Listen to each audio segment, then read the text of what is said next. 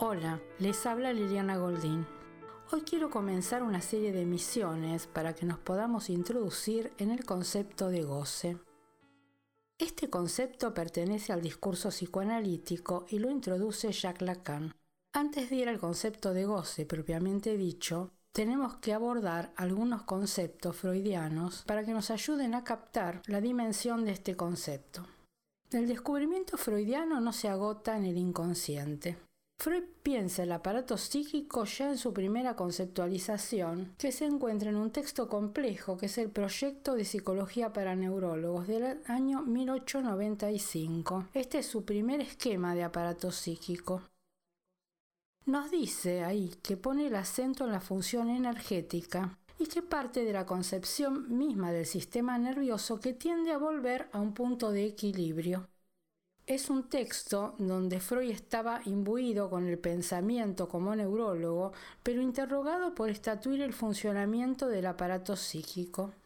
Habla en ese texto de excitaciones endógenas, que sería un concepto precursor del de pulsión, y de un aparato psíquico regulador, el principio del placer funciona en Freud no como placer, como el concepto de placer que tenemos en lo cotidiano, sino como un regulador. Entonces intenta pensar que la energía proveniente de los estímulos no excede el aparato psíquico y pase por distintos filtros inconscientes. La cuestión es que no, no exceda, que no recargue el aparato psíquico de excitación postula dos principios reguladores, el principio del placer y el principio de realidad. Estos dos son principios del funcionamiento psíquico. El aparato psíquico tiende a evitar el displacer y procura el placer. El displacer va ligado a un aumento de excitación y el placer a la disminución. Ambos forman un par, los tenemos que pensar anudados. El principio de realidad aplaza la satisfacción inmediata en función de las condiciones impuestas por el mundo exterior. Modifica el principio del placer que aparece en forma secundaria en la constitución del psiquismo. O sea, es necesario un paso en la constitución del psiquismo para que se dé el principio de realidad. ¿No es cierto? O sea, que están anudados, pero en, en principio cuando un bebé nace, se mueve con principio de placer, con estas excitaciones que necesitan ser satisfechas todo el tiempo. Un segundo paso entonces es este principio de realidad que aplaza la satisfacción. Entonces, si hay que mantener el principio del placer regulado por lo que llamamos unos homoestatos, serían los mecanismos de homoestasis reguladores, es porque hay un exceso de excitación que el aparato no puede soportar. Este exceso lo llamamos displacer, y entonces se trata de un interjuego entre placer y displacer. Este es el primer esquema del aparato psíquico. Después está, son tres esquemas de aparato psíquico. Está el proyecto, está el esquema del peine que está en los sueños y el de más allá del principio del placer. Vamos al de más allá del principio del placer.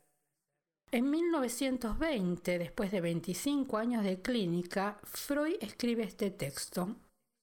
Es un texto bisagra en su conceptualización introduce la pulsión de muerte, él ya venía planteando el problema de la destructividad, pero acá lo conceptualiza como pulsión.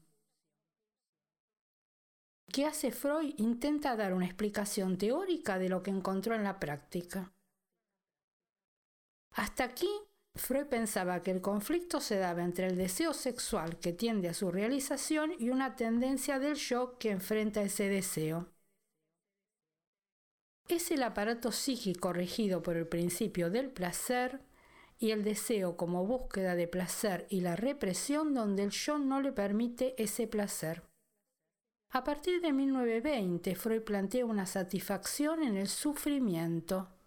Esto lo observa a partir de su trabajo con los pacientes. Por ejemplo, una necesidad de enfermar, una satisfacción en el mal.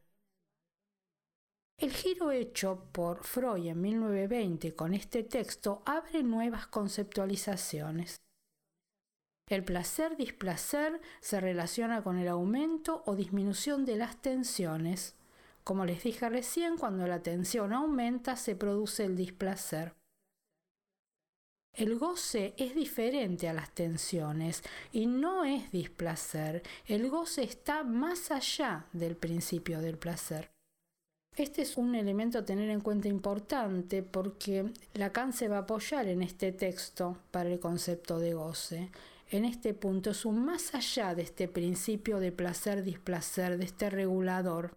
A partir de estos conceptos, la dirección de la cura avanza y hay algo más allá del deseo inconsciente y no se articula con él. ¿Mm?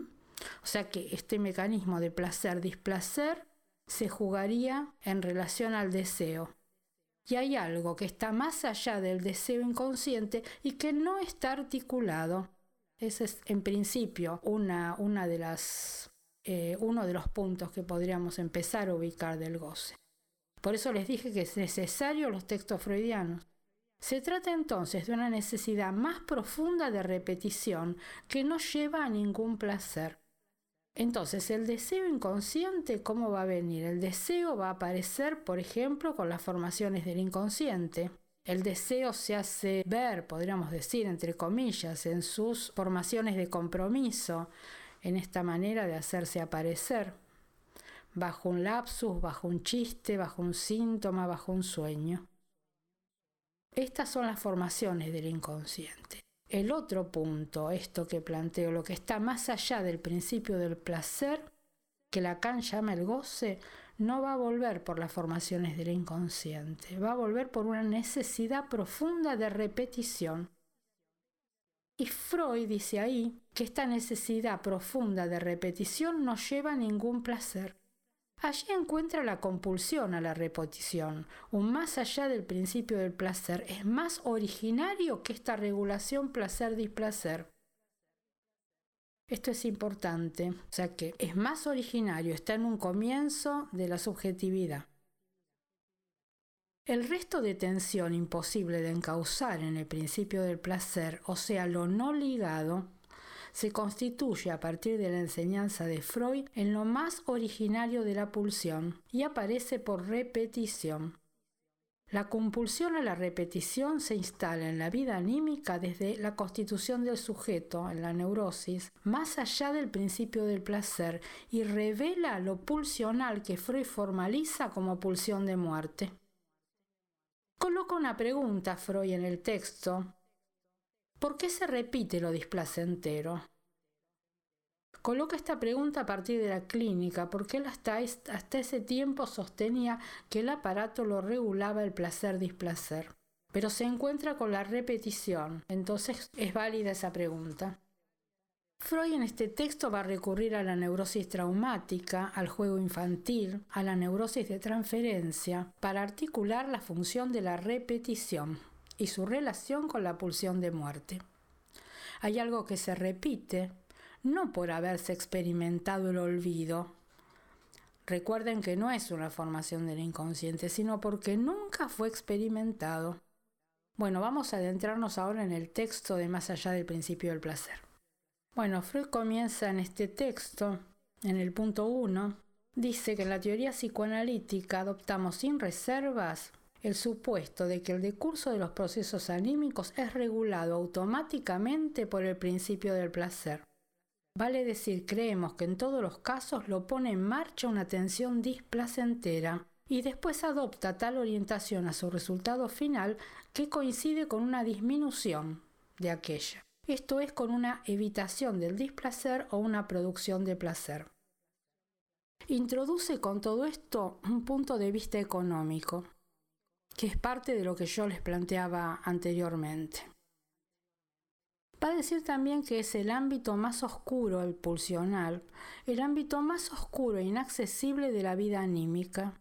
Y puesto que no podemos evitar tocarlo, dice Freud, yo creo que la hipótesis más laxa que adoptemos será la mejor. Dice que no va a no resolvió referirse a que vaya a adoptar que el placer y el displacer a la cantidad de excitación presente en la vida anímica. va a poner eh, lo más importante en la regulación. Más adelante va a plantear que hay una tendencia a la estabilidad, a la constancia, o sea que todos principios del funcionamiento psíquico para regular el displacer. Va a decir que primero tenía esta división entre mm, pulsiones sexuales y pulsiones de autoconservación del yo, que quedaban reveladas por el principio de realidad, que consigue posponer la satisfacción, renunciar a diversas posibilidades de lograrla y tolerar el displacer en el largo rodeo hacia el placer. Después va a decir que las dos fuentes de displacer, en su mayor parte, mm, digamos, aparecen como displacer de percepción, Puede tratarse de la percepción del esfuerzo de pulsiones insatisfechas o de una percepción exterior penosa en sí misma o que excite expectativas displacenteras, y entonces se pueden discernir como peligro. La reacción frente a esas exigencias pulsionales y amenazas de peligro, reacción en que se exterioriza la genuina actividad del aparato anímico, puede ser conducida luego de manera correcta por el principio del placer o por el de la realidad que lo modifica. Entonces tenemos el principio de realidad donde se pospone la satisfacción, el principio del placer con el trabajo del proceso primario que sería eh, la satisfacción inmediata. Pasamos al segundo punto. Vamos a avanzar en el punto 2 que va a tomar en principio, que es lo que veremos hasta hoy, la neurosis traumática. Bajo esta pregunta, como les decía antes, de por qué se repite lo displacentero. Pensemos que es el tiempo de Freud que atravesaba la guerra, o sea que pacientes con cuestiones traumáticas tenía permanentemente. Entonces dice así que, que el cuadro de neurosis traumática se aproxima al de histeria por presentar en abundancia síntomas motores similares, pero lo sobrepasa por lo regular en relación al padecimiento subjetivo. En la neurosis traumática común se destacan dos rasgos, que el centro de la gravedad de la causación parece situarse en el factor sorpresa, en el terror, y que un simultáneo daño físico o herida contrarresta en la mayoría de los casos la producción de la neurosis.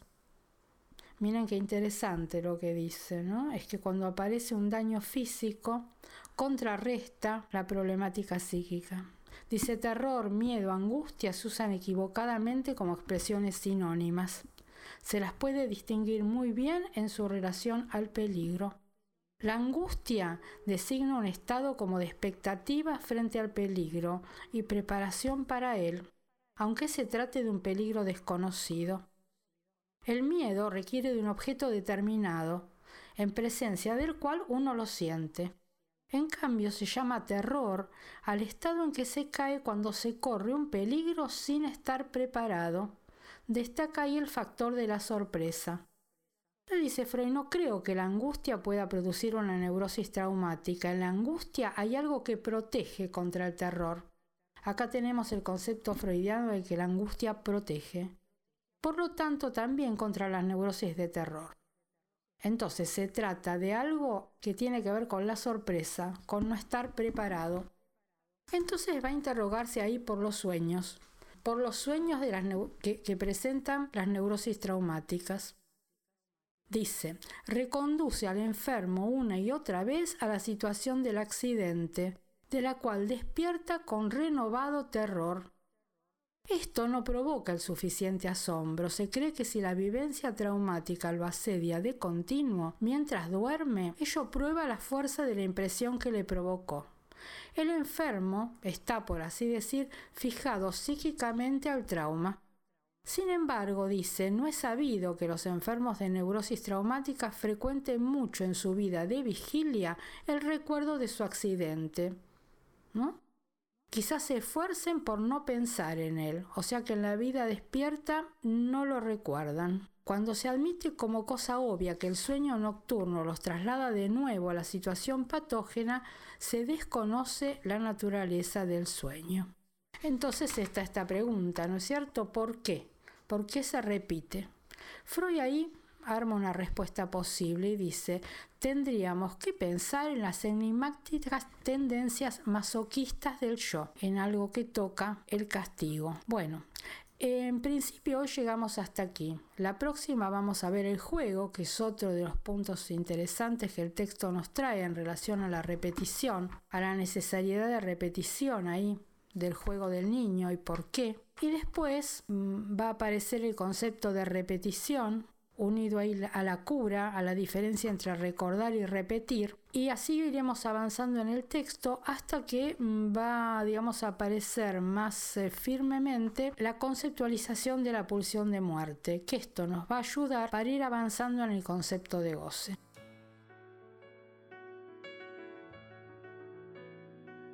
Gracias por escuchar y nos encontraremos la próxima.